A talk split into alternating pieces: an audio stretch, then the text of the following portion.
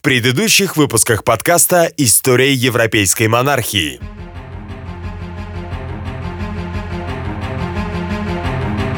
Предать все огню и мечу! Сжечь город Эдинбург! Вернее, то, что от него останется после того, как вы разрушите его до основания и уничтожите, взяв его и захватив там все, что... Она темноволосая и белокожая. И я думаю, что когда она вырастет, будет красивой Затем у меня девушкой. верховой езды. А вечером мы с дофином играли в карты. Я выиграла у него 79 солей. Дофин очень расстроился. Запомни, если ты не хочешь утратить влияние на мужчину, ты должна уметь им помогать. Дитя, уже с малых лет ты овладела искусством притворства. Твои слова полны лести и притворства, и ты только расстраиваешь меня этим. И впредь никогда больше меня не обманывай.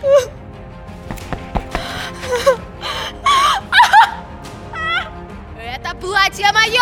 И я вправе поступать с ним так, как считаю нужным! Юная леди, я получила разрешение лично от королевы. Ах, от королевы! Посмотрим, что будет, если я пожалуюсь королю или своему дядюшке кардиналу. Ты ведь понимаешь, что Франция оказала значительные услуги Шотландии.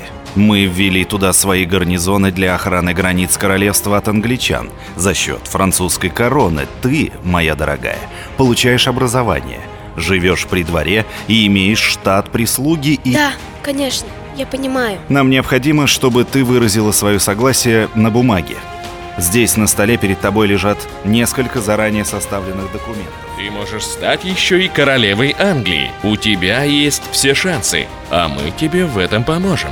Корона по праву принадлежит тебе, моя дорогая. Невероятно! Я стану еще и королевой Англии!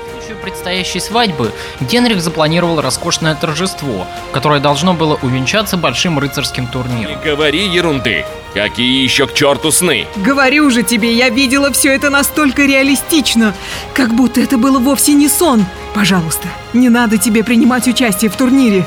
Умоляю тебя. Генрих, одетый в черно-белые цвета Дианы де Пуатье, бросил вызов капитану шотландских гвардейцев Габриэлю Монтгомери. Наконец, лошади, как по команде, срываются со своих мест, переходя на галоп. Оба противника нацеливают друг на друга наконечники копий. Копье Монтгомери первым касается начищенного до блеска ворота доспехов. Наконечник скользит по шлему и, ударяясь о забрало, ломается. Конец сломанного копья вонзается королю в глаз, а сила удара выбивает его из седла. Под общий выдох толпы Генрих падает на земь позади своей лошади, заливая траву ристалища кровью.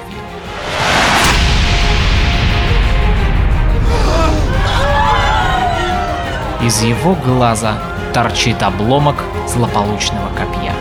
Страшное предсказание становится явью.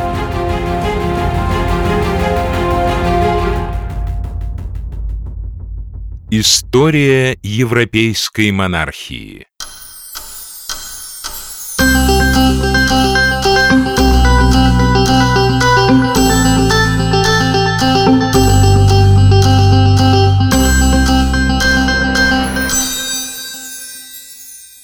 Французский король умирал в жуткой агонии, долго и мучительно страдая. Деревянная щепка, вонзившись в глаз, вызвала образование абсцесса. Умирая, Генрих умолял своих подданных в минуты облегчения не мстить за его гибель. Вместе с ним, пожалуй, уходила относительно спокойная жизнь в королевстве. Совсем скоро Франция будет втянута в непрекращающуюся череду кровавых религиозных войн, конец которым положит только король из новой династии Бурбонов. После того, как Генрих II отмучился, его сын, без пяти минут король Франции, первым вышел из спальни. Мария и Екатерина тоже направились к дверям. Подойдя к выходу, Екатерина замедлила шаг, учтиво пропуская вперед Марию. Ведь теперь именно она, Мария Стюарт, становится полноправной королевой Франции. И хотя формальная церемония коронации дофина, которая должна была пройти в Реймсе, еще была впереди, Мария уже могла наслаждаться своим новым положением первой женщины Франции. Франциск II был небольшого роста, невзрачного телосложения и очень болезненный на вид. Когда он показывался на публике, то тут же робел, лицо его покрывалось багровыми пятнами, и мальчик начинал заикаться. Длительная поездка в Реймский собор на церемонию коронации измотала этого физически нездорового юношу. Но сильнее всего его приводил в отчаяние ужас народа, который король замечал на всем пути своей длительной поездки. Подданные во многих деревнях и селениях, через которые проезжал экипаж нового короля Франции, будучи людьми темными, живущими в своем мире стереотипов и иллюзий, при виде болезненного подростка начинали шептаться. Конечно, во всем виновата эта итальянская ведьма, околдовавшая королевский двор – ее чахлый сын вызывал у людей не жалость, а отвращение и ужас. Закостенелые в своем невежестве, деревенские простолюдины распускали и поддерживали слух о том, что Франциск принимает ванны из крови младенцев, чтобы поддерживать жизнь в своем и без того чедушном теле. Поэтому его появление на публике неизменно вызывало молчаливый ужас у простых людей – Франциск, конечно, не мог не замечать такой странной реакции своих подданных на его появление. И это еще сильнее ранило молодого короля. Со смертью Генриха к власти в королевстве пришла партия гизов. Лотарингский дом деликатно, но настойчиво отодвинул в сторону Екатерину, которую тогда еще никто не воспринимал всерьез. На правах родственников новой королевы Франсуа и Шарль де Гиз получили в свои руки доступ к королевской казне – и тут же они взяли под свою зоркую опеку молодого короля и его жену. Королевская чета была окутана паутиной лести и мнимой заботой, наивно принимая все это за проявление любви и родственных чувств. Практически сразу со всех ключевых государственных постов были смещены все противники Гизов при дворе. И в этом отношении цели новых временщиков и самой королевы матери совпали – был отстранен от управления королевскими делами контабль Монмаранси, которому было вручено письмо в сдержанном тоне, предлагавшее конетаблю пенсию. «Мы весьма желаем почтить твой преклонный возраст, который более не позволяет выносить тебе тяготы и трудности службы».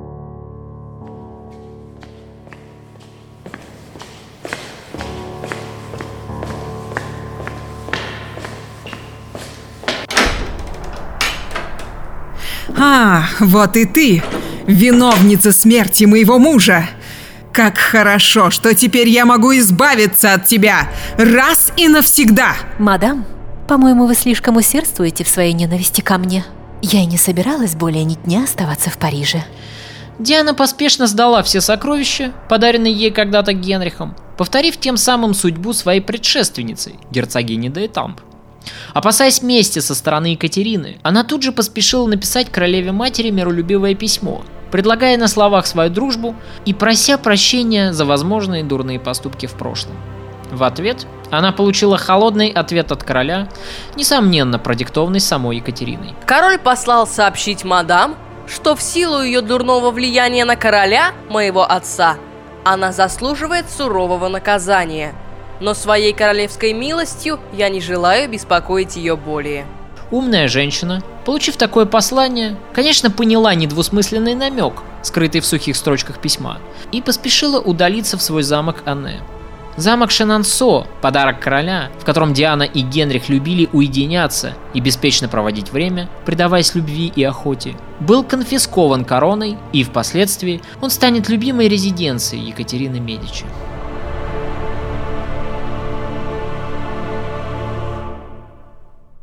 Господи, как много бумаг! Я уже устал их подписывать! Потерпите, Ваше Величество. Осталось совсем чуть-чуть. Ведь вы же король. И что? Если я король, значит я могу играть, когда захочу, видеть свою любимую жену, когда захочу, и делать все, что я захочу. Разве не так? Конечно, Ваша милость. Тогда позвольте мне пойти к своей жене. Я хочу играть с ней. Немедленно! Ваше Величество, как ваш покорный слуга, я обязан повиноваться и не смею вас более задерживать. Но кто же тогда будет подписывать все эти указы и распоряжения? Ведь это одна из обязанностей короля. Ах, я думал, что королем быть значительно веселее. Ваше Величество, вынужден признать, мой брат герцог де Гис слишком переусердствовал. Вы абсолютно правы, Ваше Величество, пока вы молоды, надо брать от жизни все, ведь она так коротка. Оставьте рутину старикам, вроде нас. Подпишите всего лишь вот этот указ. Что это еще? Ну что это еще? Здесь сказано, что вы доверяете мне и моему брату все заботы о государстве. Вместе мы готовы взвалить этот тяжкий труд на себя и освободить вас от этой рутины. Всего лишь одна подпись прекратит ваши ежедневные мучения. Конечно, скорее! Давайте бумагу сюда! Все, готово! Держите же немедленно! А теперь я побежал к моей дорогой жене! Мария, Мария, я бегу к тебе! Свобода! Наконец-то свобода! Наконец-то! Наконец-то в наших руках вся Франция! Я уже почти не верил, что этот миг настанет! Я возьму себе покои в верхнем этаже дворца, рядом с покоями короля. Необходимо быть все время рядом с ним, чтобы никто не мог разговаривать и даже видеться с королем в наше отсутствие. Монополия лотарингского дома на власть была по душе далеко не всем. Их главные конкуренты в борьбе за близость к трону, представители дома Бурбонов, попытались организовать заговор, захватив короля и от его имени совершив в государстве переворот. Но для того, чтобы осуществить столь дерзкий замысел, всегда требуется некая идеологическая платформа, основания, которые позволят сплотить вокруг претендента на власть всех недовольных нынешней властью людей. Поэтому заговорщики придумали благовидный предлог, который стал для них знаменем. Предлогом же этим было освобождение короля. Но ведь как красиво и патриотично. Королем манипулируют лживые интриганы, которые, пользуясь его молодостью и неопытностью в делах, нагло и незаконно прибрали к рукам власть и используют ее для своего личного обогащения. Прекрасный лозунг, но этого все равно было недостаточно. И вот здесь на помощь заговорщикам приходит религия. Во все времена это был удобный инструмент манипулирования массами в угоду отдельным политическим личностям. Религия прекрасно разделяет людей по признаку убеждений, а убеждение того, что правильно, а что неправильно, что истина, а что ложь, как известно, являются самыми сильными. И на этой благодатной почве очень легко посеять в людях семена ненависти, а значит, превратить их в покорные своим целям орудия. Поэтому тут же заговорщики объявляют, что гизы – католики, а католичество, конечно же, лживая религия.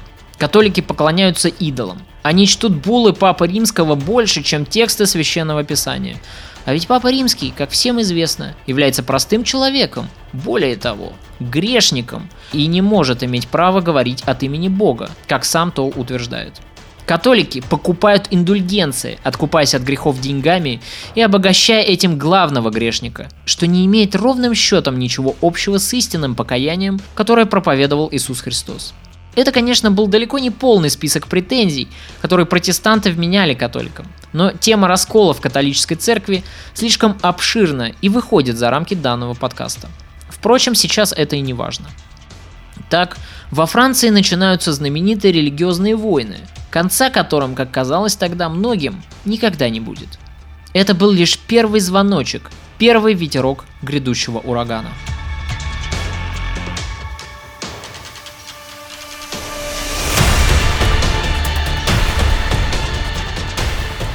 Мои люди перехватили несколько писем от людей, близких к бурбонам. У них было нечто вроде собрания в Нанте, неподалеку от порта Хьюга. И каковы же их цели? Как минимум захват короля и устранение от его персоны жадных фаворитов, как они нас называют.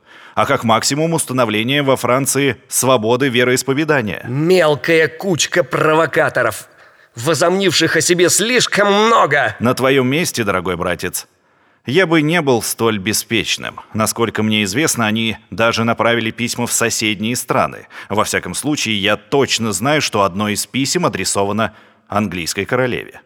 Они просят у англичан денег и поддержки. Еще одной войны с англичанами нам только не доставало. Это международный заговор. Я бы не была столь категоричной на вашем месте. Почему бы не попробовать примириться с ними? Возможно, если мы дадим им немного, этим мы охладим их пыл. Примириться? С мятежниками? С еретиками? Никаких сделок с врагами короны. Стоит только вступить с ними в переговоры, как они почувствуют нашу слабость. Я утоплю их в собственной же крови. Французские протестанты получили свое знаменитое прозвище «гугеноты» именно от порта Хьюга, расположенного в столице Бретонского герцогства, которое ко временам описываемых событий лишь совсем недавно стало частью Франции. Именно там и собрались лидеры заговорщиков для утверждения своей программы действий. Однако протестантов погубила свойственная многим заговорщикам уверенность в секретности собственных действий и ребяческое бахвальство. Многие из их числа даже не скрывали, что готовят в стране заговор.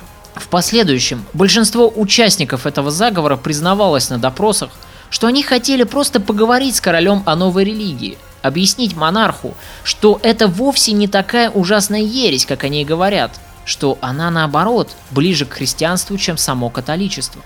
Ох, наивные люди. Как мы видим, вера в доброго царя, поборника справедливости, присуща не только русской нации. Однако реакция гизов была жестокой. Главных заговорщиков восстания и их ближайших сообщников удалось схватить. После этого начались страшные пытки и казни. Всех казнить самым жестоким образом на глазах у большого количества людей, чтобы отныне неповадно было. Если потребуется истребить всех гугенотов до последнего, я охотно сделаю это. Даже если придется утопить в крови половину королевства. Надо искоренить эту заразу раз и навсегда. На глазах у молодой королевской четы лидерам заговорщиков рубят головы, их вешают и четвертуют. С более мелкими участниками реформации и вовсе не церемонится. Людей завязывают в большие мешки и попросту десятками, если не сотнями, топят их в луаре, либо развешивают вдоль мощных стен замка. Когда место на стенах кончается, их начинают вешать вдоль дорог на спешно сколоченных высоких деревянных виселицах. Этот заговор против фактически правивших в королевстве гизов вошел в историю как амбуазский заговор по названию замка, в котором воспитывались и росли королевские дети. Гизы устроили из процесса казни настоящее зрелище. Они собрали зрителей, для которых были воздвигнуты удобные трибуны, позволявшие наблюдать за мучениями приговоренных. А те, в свою очередь, мучиться даже и не собирались. Подходя к плахе, они распевали псалмы и протестантские гимны – показывая этим полное презрение к происходящему. Зрелище получилось довольно сильным и болезненно задело его организаторов, поскольку не на такой эффект рассчитывали гизы. Над трибунами нависла гнетущая тишина, нарушаемая лишь вскриками дам и тяжелыми вздохами придворных. Гугеноты умирали достойно, с гордым вызовом, явно подражая первым христианским мученикам за веру, и этим они проводили в сознании людей красноречивую аналогию – Почему они не кричат? Почему не просят о пощаде? А? Что это такое? Успокойся. Сядь. На нас же смотрят.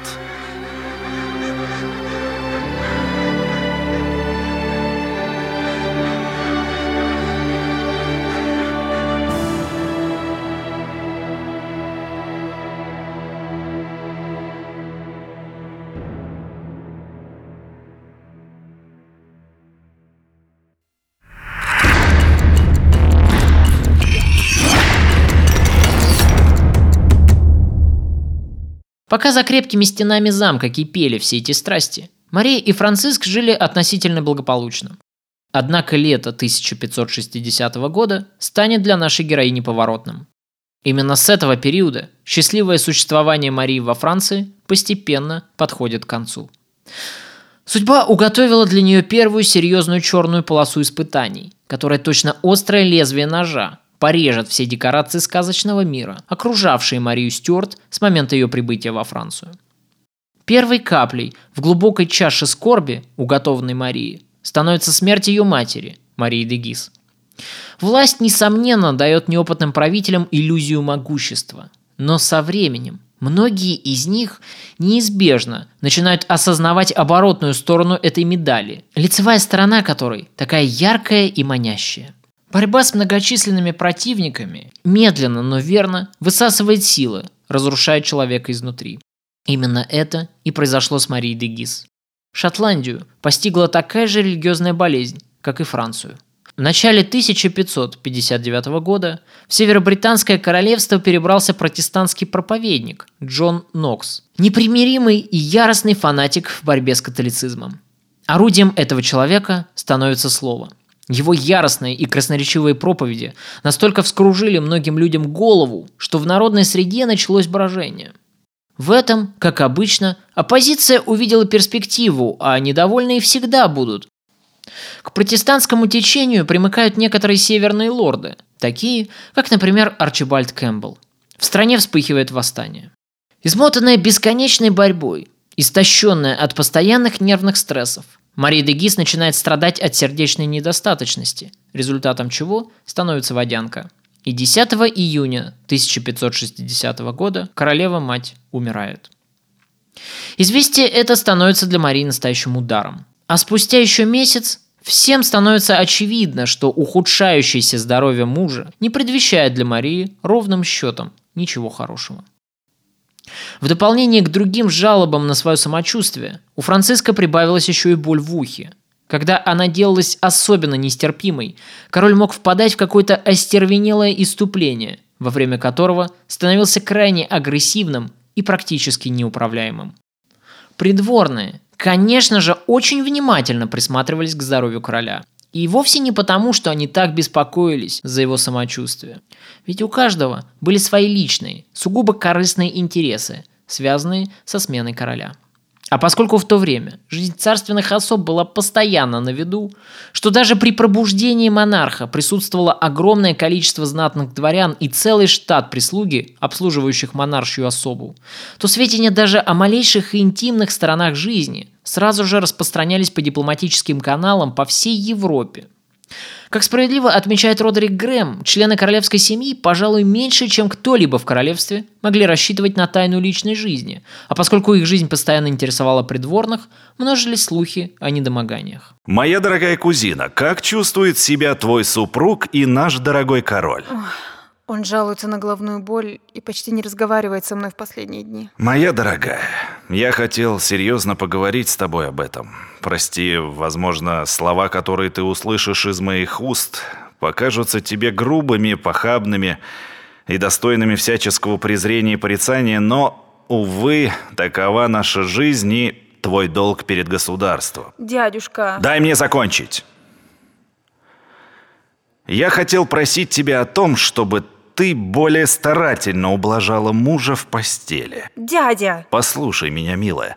Тебе нужен сын, а Франции нужен король. Увы, но твой муж не протянет долго. Не нам судить об этом. Все в руках божьих. Конечно, ты права, но некоторые его замыслы можно предугадать уже сейчас.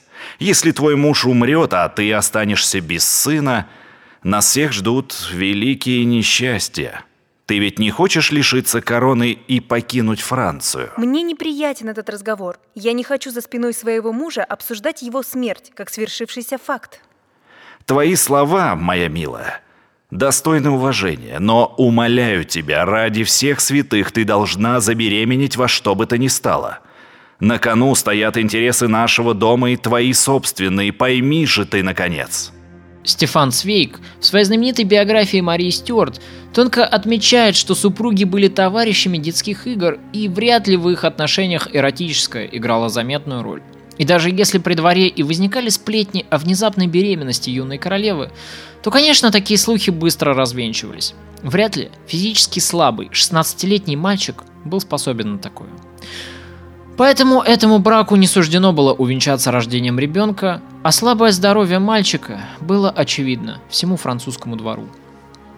В середине ноября 1560 года, сразу же после охоты, когда Франциск находился на службе в церкви, он вдруг почувствовал неприятный звон в ухе и головокружение, после чего король падает в обморок. Окружение Франциска с ужасом замечает огромную опухоль размером с орех, образовавшуюся на одном из ушей мальчика. Из его левого уха вытекала зловонная струя гноя.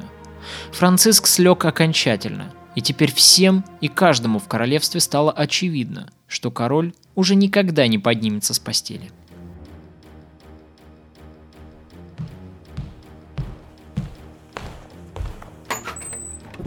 Вы вызывали меня? Садитесь.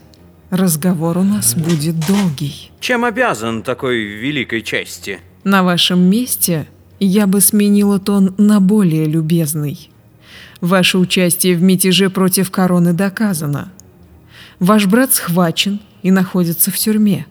По моему ходатайству несколько судей пока что отказались подписать приговор, но их терпение не безгранично. Вы ничего не добьетесь от меня.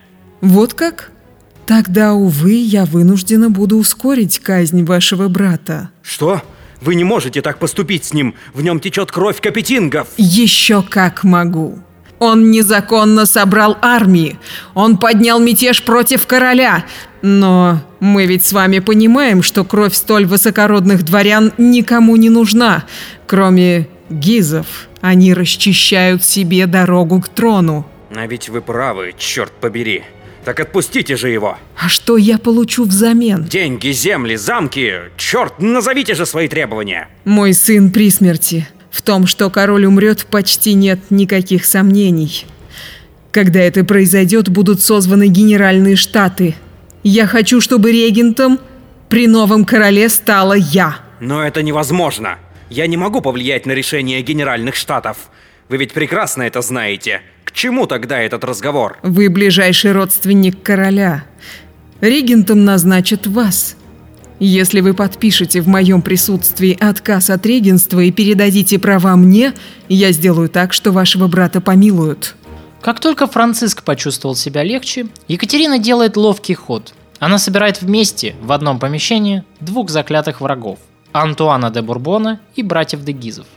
В присутствии последних Екатерина начинает с горечью обвинять Антуана в подготовке мятежа. Антуан изображает пламенное раскаяние и в знак примирения неожиданно соглашается передать свое право регенства королеве-матери. Тут же он в присутствии своих противников подписывает заранее составленный документ, в котором был выражен его отказ от регенства в пользу Екатерины Медичи. После этого спектакля, разыгранного как по нотам, Екатерина заставила врагов обняться в знак примирения. Удивительно, как сами Гизы не заметили расставленной Екатериной ловушки, но, возможно, в тот момент времени они еще не воспринимали бойкую флорентийку всерьез и наивно полагали, что смогут остаться при ней в качестве теневой власти. Это хорошо объясняет их дальнейшее поведение, поскольку сразу после смерти короля они предложат Екатерине новый брак Марии Стюарт с ее следующим сыном Карлом. В связи с этим не могу не упомянуть о довольно сомнительной сплетне, которая дошла и до наших дней. Шарль де Гиз, зная, что Франциск как мужчина несостоятелен, якобы предложил Марии завести любовника, и более того, в качестве такового кардинал якобы навязал королеве собственную кандидатуру и даже развращал девушку еще до брака, давая ей уроки любви в постели. Не знаю, как к подобным слухам относятся французские и английские историографы, и в том числе биографы Марии Стюарт, но ни в одной серьезной исторической литературе лично я не встретил упоминания об этих обстоятельствах, что позволяет мне с серьезной долей скептицизма относиться к подобным слухам. В этой связи важно также понимать то, что у дома Гизов было слишком много скрытых противников при дворе, желавших очернить их имя и подорвать репутацию. Через полтора года после восшествия на престол король Франциск II умирает от свеща, образовавшегося в ухе. В последние дни его жизни от Франциска исходило тяжелое зловоние. Когда после смерти короля придворные врачи вскрыли его череп, они были поражены, установив причину такого зловония. Мозг мальчика начинал гнить. По всей видимости, несчастный ребенок простудился и подхватил тяжелую форму менингита. Но как бы то ни было, на сей раз уже вдовствующая королева Мария Стюарт должна была уступить дорогу Екатерине Медичи, выходившей из покоев своего мертвого сына.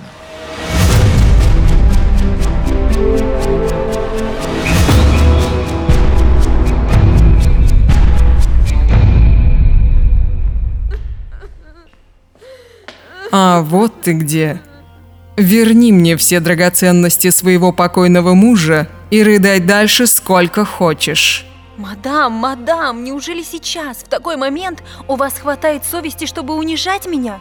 В такой момент, когда королева оплакивает смерть своего мужа, вы врываетесь сюда, чтобы требовать у меня какие-то драгоценности? Ты больше не королева, девочка. Запомни это хорошенько. Со смертью моего сына королевы Франции снова я. Теперь мне все ясно, мадам. Вы подлая, лживая фурия. В тот момент, пока я боролась за жизнь Франциска, пока я искала по всей Франции достойного для него лекаря и умоляла месье Паре сделать все возможное, чтобы спасти жизнь вашего сына и моего мужа, вы не допустили врача к нему. Вы сознательно не подпустили врача к нему, мадам. Просто потому, что вы хотели его смерти. Вы все время лжете и притворяетесь. Не сыновья вам дороги, а власть, за которую вы держитесь.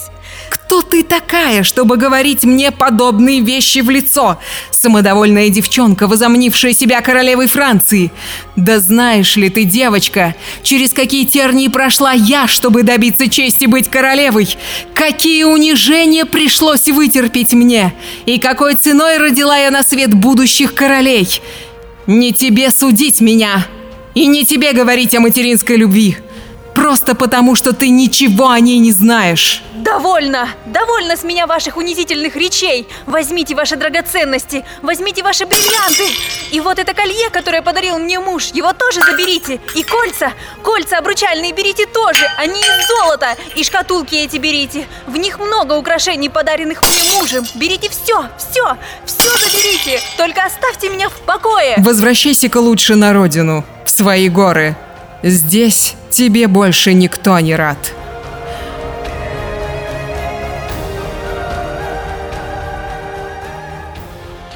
Поведение Екатерины Медичи в тот период времени и вообще ее реакция на болезни и на кончину первенца многим кажется непостижимой. Королева-мать сохраняла ледяное спокойствие, и кажется, что она даже вовсе не была опечальна предсмертной агонией короля и его смертью. Многие историки поддерживают этот миф, э, в том числе Яков Эббот, который пишет, будто бы Екатерина была обрадована смерти сына. Основываясь на этом утверждении, автор далее делает совершенно неверный вывод о том, что такая чудовищная радость объясняется тем, что смерть сына восстановила власть самой королевы матери, ведь она стала регеншей при малолетнем сыне Карле, который теперь и должен был взойти на престол после смерти старшего брата Франциска. Итак, я позволю себе возразить уважаемому автору и всем тем, кто придерживается подобной точки зрения. Во-первых, внешнее спокойствие и деловая хватка, проявленная Екатериной в первые дни после смерти сына, когда она потребовала от невестки возврата всех драгоценностей по описи, вовсе не свидетельствуют об истинных чувствах самой королевы матери – во-вторых, в качестве доказательства я хотел бы озвучить письмо самой Екатерины, которое королева написала герцогине Савойской в те скорбные дни, и которое, как мне кажется, отражает искренне то, что было на сердце у Екатерины. Я не знаю, как начать письмо к вам. Когда подумаю об ужасной беде и несчастье, которое Господь соблаговолил не спаслать нам, после столь многих прежних лишений и несчастий, видя, как ужасно страдает от чудовищной боли король и мой сын. Я все же надеюсь, что Отец наш Небесный избавит меня от этой муки и оставит его со мной. Ничто не спасет это королевство, если Господь не пожелает этого. После смерти короля Франциска Гизы решили выдать племянницу замуж за Карла IX, во всяком случае, сам Карл на протяжении всего своего детства испытывал восторженное благоговение перед Марией и даже признавался окружающим, что любит ее. Но Екатерина была достаточно умной, чтобы согласиться на этот брак. И дело тут вовсе не в том, что она недолюбливала Марию, хотя к тому времени действительно между двумя женщинами уже определенно сложилась стойкая антипатия. Просто Екатерина более не хотела терпеть гегемонию заносчивого дома Гизов при дворе.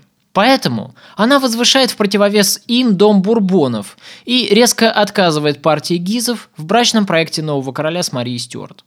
Лавируя между двумя сильными фракциями, попеременно прибегая к помощи то одной, то другой партии, Екатерина рассчитывала, что таким нехитрым образом она сохранит баланс сил в государстве. Увы, но дальнейшая история покажет нам, что это не приведет ровным счетом ни к чему хорошему.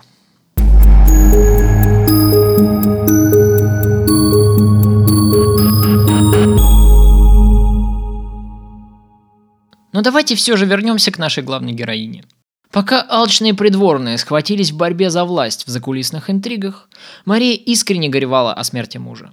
Некоторые злые языки, впрочем, обвиняли ее в том, что она слишком уж быстро смирилась с утратой супруга. Вообще, о том, как себя вела молодая вдова в этот период времени, существует две противоречивых истории. Одно повествование гласит, что Мария оставалась верной памяти покойного мужа, оплакивая его неутешно, и в том числе выражая свою скорбь в поэзии. По другим сведениям, вдовствующая королева очень быстро утешилась, и образ ее жизни в Реймсе стал самый предосудительный, если не сказать развратный. На мой взгляд, обе эти версии, как две крайности, не заслуживают веры, а потому разумнее всего придерживаться середины. Безутешная скорбь 19-летней красивой девушки по больному умершему юноше, с которым она не прожила и двух-то лет, явление, конечно, ненормальное. Впрочем, если бы она совсем не переживала, то едва ли Мария стала бы писать в это время такие прекрасные возвышенные стихи, посвященные покойному супругу. Вероятнее всего, что Мария охотно примерила на себя романтическую маску возвышенного страдания, искренне поверив в свою безутешную боль, до тех пор, пока скорбь это не исчерпала себя в бесконечных будничных днях и надеждах о будущем счастье с другим, постепенно вытеснявших из сердца молодой вдовы память о покойном супруге. Ведь Мария по-прежнему оставалась желанной партией для многих высокородных мужчин тогдашней Европы. Как тяжко ночью, днем, всегда грустить о нем, Когда на небеса кидаю взгляд порою, И стуч его глаза сияют предо мною. Гляжу в глубокий пруд, они туда зовут. Одна в ночи тоскуя, я ощущаю вдруг Прикосновенье рук и трепет поцелуя. Во сне ли, наяву, я только им живу. Мария, конечно же, не хотела возвращаться в Шотландию.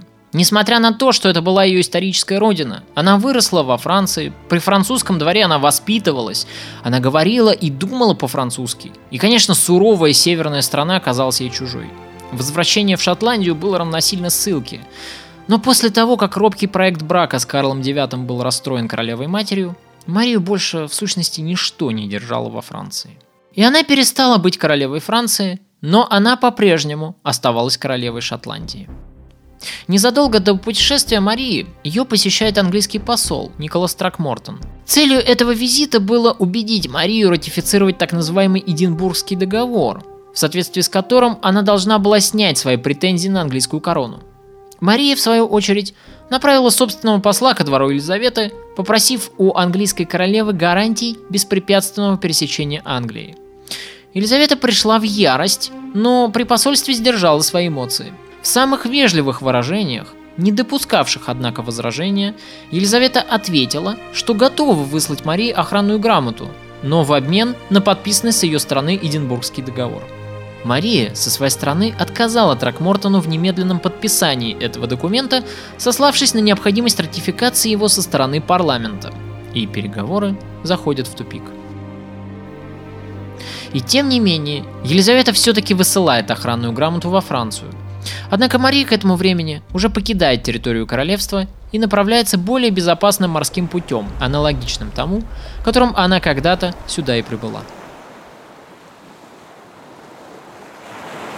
Вот я возвращаюсь снова на родину. Как же не хочется мне покидать милую Францию, ставшую для меня родной. Ах, боже мой, как буду скучать я по этому краю. Милая, все будет хорошо. А чего столько грусти в твоих глазах? Ты едешь из Франции вдовой, чтобы стать там, в Шотландии, великой королевой. Нельзя выпускать из рук корону просто потому, что нам хочется где-то остаться. Твое место там, дорогая, в Шотландии. И запомни, мы не принадлежим самим себе. Наша судьба и предназначение уготовлены нам свыше, и мы должны смиренно принимать ее. Ах, дядюшка, опять эти проповеди. Милая, будь осторожна.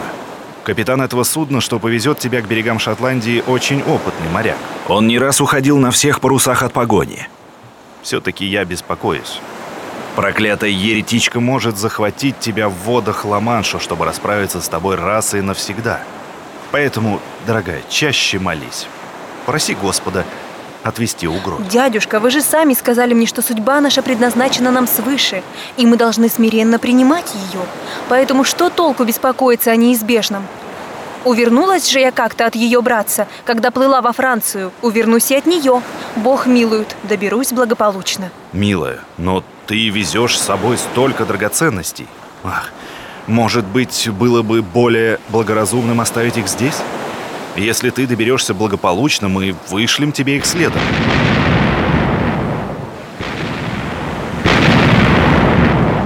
сильный гром, однако. Это не гром. Похоже, тонет корабль. Пушечными выстрелами он извещает о своем бедствии. Где? Ах, и правда, боже мой! О, Господи! Это дурное предзнаменование! Заливаясь слезами, Мария простилась с дорогой ее сердцу Францией, где она познала любовь и счастье, пускай и ненадолго. Словно зная, что больше никогда не возвратится сюда, Мария долго стояла на палубе корабля, обратив свой взор на удалявшийся берег. Красиво описывает ее прощание с Францией Пьер де Брантом, и я позволю себе процитировать его слова. Как только судно вывели из гавани, задул бриз, и матросы развернули паруса. Сложив обе руки на корме у руля, она громко зарыдала, обращая взоры к тому месту на берегу, откуда мы отчалили, и повторяя все тот же грустный возглас. «Прощай, Франция», пока над нами не сгустилась тьма. Когда ей предложили сойти в каюту, чтобы отдохнуть, она решительно отказалась. Ей приготовили постель на фордеке. Отходя ко сну, она строго наказала помощнику рулевого, чтобы едва расцветет, если французский берег будет еще в виду, он тотчас же ее разбудил, хотя бы ему пришлось кричать над самым ее ухом. И судьба благословила ее горячее желание, ибо ветер вскоре улегся, пришлось идти на веслах, и за ночь судно ушло недалеко. При восходе солнца вдали еще виднелся французский берег – как только рулевой выполнил ее просьбу, она вскочила с ложа и, не отрываясь, глядела вдаль, без конца повторяя все те же слова. «Прощай, Франция! Прощай, Прощай, Франция! Франция, прощай! Я чувствую, что больше тебя не увижу. Прощай, Франция! Франция!»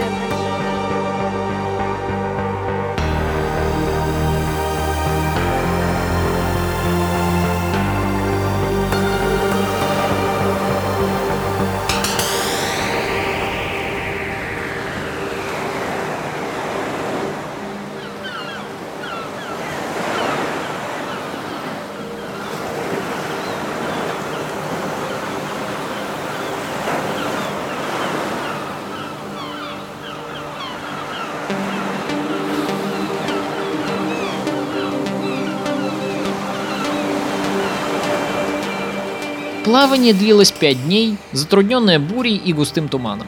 Но едва только Мария ступила на шотландский берег, как ее самые худшие опасения тут же оправдались. Началось все с того, что Марию никто даже не удосужился встретить. И это в то время, когда ее так тепло провожали во Франции.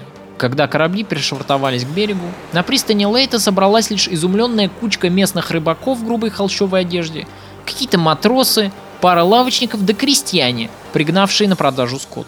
Скорее робко, чем восторженно, все эти люди следили, как богато разодетые именитые дамы и кавалеры высаживаются на берег. Небо заволокли свинцовые тучи, полил густой холодный дождь. У Марии началась истерика. Свита королевы все-таки нашла в этом местечке более-менее приличное место, разместившись в доме местного купца, благодаря чему его имя и вошло в историю. Эндрю Лэм умудрился наскоро организовать ужин для всей королевской свиты. Быстро оповестили местных дворян, и только спустя два часа несколько лордов наконец прискакали, запыхавшись с дороги, чтобы поприветствовать прибывшую королеву. Они робко оправдывались, что, дескать, королева приехала раньше, чем они ожидали по такой погоде, и потому церемония встречи должна была пройти позже. Но хлесткие удары суровой действительности, в которой оказалась наша героиня, на этом только начинались. На следующий день королевская свита в сопровождении шотландских лордов направилась в сторону дворца Холлерут. И внезапно перед глазами Марии предстают ужасающие бедности ее родины. Как отмечает Стефан Цвейк, она удалилась вспять на целое столетие из обширной, богатой, благоденствующей, расточительной, упивающейся своей культурой страны, попав в темный, тесный трагический мир.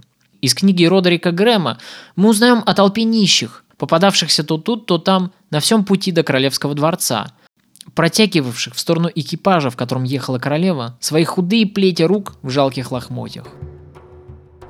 Вскоре весть о прибытии королевы дошла и до жителей Эдинбурга. Горожане высыпали из своих домов, несмотря на поздний час, потянулись приветствовать свою королеву за городские ворота. Среди них не было женщин в роскошных платьях и мужчин в изящных камзолах. Марию не встречала музыка королевского оркестра или трупы актеров с веселыми представлениями, как это было во Франции. Горожане в овечьих фуфайках и в простых хлопковых юбках собрали большие стопки хвороста и подожгли их вдоль главной улицы города, освещая таким нехитрым способом путь королеве и ее свите. Где-то раздается смех и приветственные крики.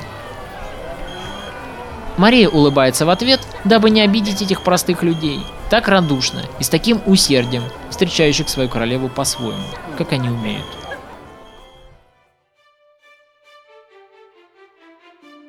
Переступив порог дворца Холерут, она оказалась в небольшом его зале, пустынном и мрачном, по которому гулял холодный ветер и в котором ощущалась промозглая сырость и запустение.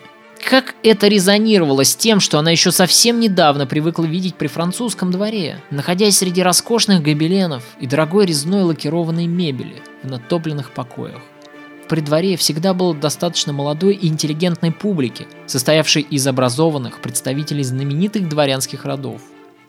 Часто встречались поэты и художники, в компании которых можно было интересно провести время, а придворные музыканты неизменно услаждали слух гостей игрой на мандригалах и арфах. Она так привыкла к этой обстановке роскоши, что воспринимала ее как нечто должное и подобающее ее высокому сану. И вот теперь, растерянная, она стоит в окружении этих неуклюжих северных лордов, посреди небольшого невзрачного пустого зала, грустно взирая на небольшой камин и на унылую мебель грубой работы. Под окнами ее спальни вдруг заиграла традиционная шотландская музыка. По поручению Джона Нокса, группа достойных молодых людей должна была таким нехитрым образом сделать своей королеве сюрприз – Стефан Цвейк, описывая эту сцену, пребывая, видимо, под впечатлением сеньора Брантома, едко замечает, что они на волынках, дудках и других нескладных инструментах исполняют нечто, что на их языке зовется музыкой изощренным уже слуху гостей, представляется какой-то адской какофонией. Сам же Пьер де Брантом, провожавший Марию Стюарт на родину, высказался на этот счет еще более беспощадно. Пять или шесть сотен молодчиков из числа жителей этого города собрались под ее окнами с несчастными дудками и пели псалмы так плохо и так редко попадая в тон, что вряд ли можно было петь хуже. Фи! Понравился ли такой импровизированный концерт самой Марии, нам точно неизвестно. Возможно, она была к музыкантам более благосклонна, тронутая их стараниями. Но в любом случае, конечно, это было не похоже на ту красивую и утонченную музыку, которую она привыкла слушать при французском дворе. А дальше начинается новая страница в ее жизни. С трудом она вынуждена привыкать к суровым, мрачным лицам своего окружения, так отличавшихся от галантных мужчин французского двора. И везде, где это только было возможно, Мария усердно пытается вернуть такую дорогую ее сердцу и утраченную Францию. Она начинает обустраивать на французский манер холерут, заказывая из Франции гобелены и мебель, посуду и ковры, старательно воссоздавая вокруг себя призрачное подобие тех роскошных декораций, к которым она привыкла, живя во Франции. Не прошло и пяти дней после возвращения Марии в Шотландию, как она столкнулась с первым тяжелым ударом – за годы отсутствия Марии страна сильно переменилась. Новая модная христианская конфессия стремительно распространилась по королевству, воинственными речами пробивая себе дорогу в сердца массы. В авангарде новой христианской церкви Шотландии стоял непримиримый фанатик Джон Нокс, которому были симпатичны суровые ветхозаветные библейские пророки и пастыри, Проникнутый пламенным огнем религиозной революции, Нокс своими грозными речами сотрясал своды церковных соборов, осуждая с высокой кафедры сиборитство и непомерное богатство знати и католической церкви, подкрепляя свои слова цитатами из Святого Писания и призывая покаяться в грехах распутства. История всех времен и народов знает этот особый тип людей, страшных и непримиримых фанатиков, которые под прекрасными и такими зажигательными лозунгами о всеобщем равенстве, справедливости, своими призывами к скромности и к покаянию отправляли на костры людей тысячами, сжигали сотни великих книг и рукописей своего времени, не понимая искусства, преследовали и уничтожали его, обвиняя в разврате и ереси величайших художников, полотнами которых мы сегодня любуемся во многих знаменитых картинных галереях. К числу этих страшных людей принадлежал и знаменитый флорентийский проповедник Джералама Савонарола, и испанский инквизитор Томас де Тарквемада, не говоря уже о Жане Кальвине и Мартине Лютере. Таким, несомненно, был и Джон Нокс. Толпы людей собирались на его проповеди, с серьезными суровыми лицами, внимая красноречию протестантского пастыря и молча кивая в знак одобрения.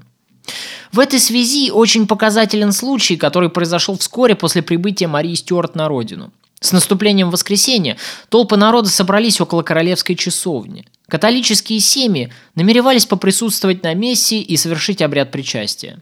Однако улицы были наводнены протестантами. Они выкрикивали воинственные лозунги, призывали друг друга к расправе над идолопоклонниками, задирая проходивших мимо людей, устремившихся на католическое богослужение. Волнение в толпе нарастало все сильнее, и, возможно, вскоре последовала бы кровавая расправа, если бы в этот день лорд Джеймс не проявил бы все свое мужество и решительность. Несмотря на то, что он был протестантом, он встал у дверей капеллы, не давая пройти внутрь ни одному шотландцу. И все то время, пока продолжалась служба, он один сдерживал натиск целой толпы. Возможно, его грозный вид и острый меч, которым он не применул бы воспользоваться, отпугивали особенно активных молодчиков из толпы. А возможно, просто высокое положение лорда Джеймса, который принадлежал к роду Стюартов, сыграло здесь свою непоследнюю роль. Во всяком случае, ясно одно. Он обладал каким-то харизматичным даром убеждать толпу. Но, как бы то ни было, пока длилась католическая месса, никто из протестантов не рискнул попасть внутрь ценой своей жизни.